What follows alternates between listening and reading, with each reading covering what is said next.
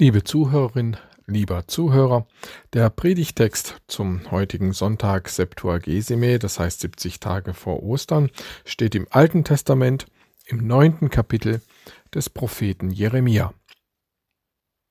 So spricht der Herr.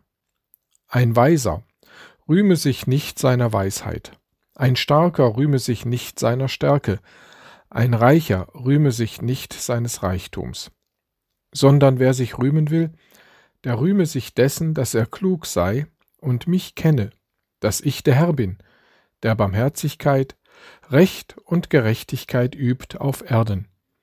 Denn solches gefällt mir, spricht der Herr. Ruhm, Klugheit, Stärke, Reichtum, diese vier Triebfedern treiben unsere Welt um. Karriere ist heute für viele Menschen wichtig. So wichtig, dass sie auf feste Beziehungen und eine Familie verzichten. Für viele ist es wichtig, dass ihre Kinder das Gymnasium besuchen, drunter geht's nicht. Viele, vor allem mehr und mehr jüngere Leute investieren in Aktien und Kryptowährungen. Ja, welche Ziele stecken wir uns? Klugheit, Stärke, Reichtum. Auf dem Weg dahin können wir aber auch zerbrechen, wie jüngst der Manager von Borussia Mönchengladbach Max Eber groß rauskommen. Dem dienen allseits bekannte Castingshows. Diese Ruhmsucht treibt ihr Unwesen nicht nur im privaten und sportlichen Bereich. Schulen, Verwaltungen, Firmen und Betriebe, alles muss optimiert werden, um mithalten zu können im großen Konkurrenzkampf um den Platz an der Sonne des Ruhms. Jeder will der Erste und Beste und Stärkste sein. Welche Ziele setzen wir uns und mit welchen Maßstäben wollen wir unsere Ziele erreichen? Ein gottgefälliges Leben, danach fragen in unserem Umfeld heute vergleichsweise wenige. Wer ist klug? Wer handelt klug? Nun, unserem Predigtext nach, eben nicht die, die sich dem hingeben, was uns hier als erstrebenswert erscheint. Klugheit, Macht und Besitz sind kein Grund, sich dessen zu rühmen.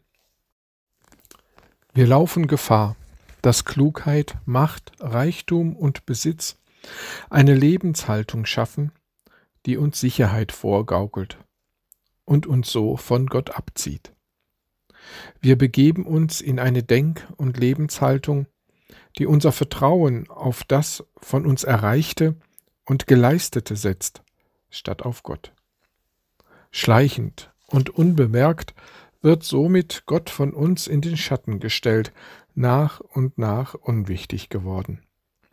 Oder er wird für uns zu einem Götzen, zu einem leblosen Gott, der keinen Einfluss mehr auf unser Leben und auf unsere Entscheidungen hat.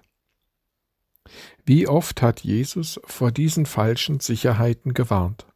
Das Gleichnis vom reichen Kornbauern zum Beispiel, der denkt, er sei erst dann abgesichert und könne in Ruhe leben, wenn seine Scheunen so gefüllt sind, dass die Versorgung auf Jahre hinaus gesichert ist.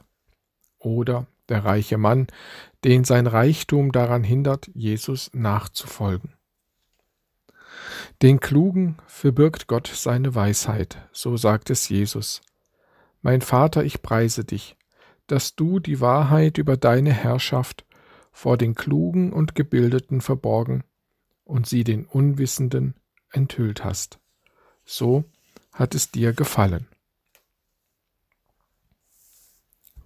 Ich, der Herr, sage, ein Kluger soll nicht stolz sein auf seine Klugheit, der Starke und Mächtige nicht auf seine Stärke, und ein Reicher nicht auf seinen Reichtum. Nein, Grund zum Rühmen hat nur, wer mich erkennt, Wer mich kennt und begreift, dass ich der Herr bin, der ist wahrhaftig klug und einsichtig. Ich bin barmherzig. Ich übe Recht und Gerechtigkeit auf Erden, denn das gefällt mir. Mein Wort gilt.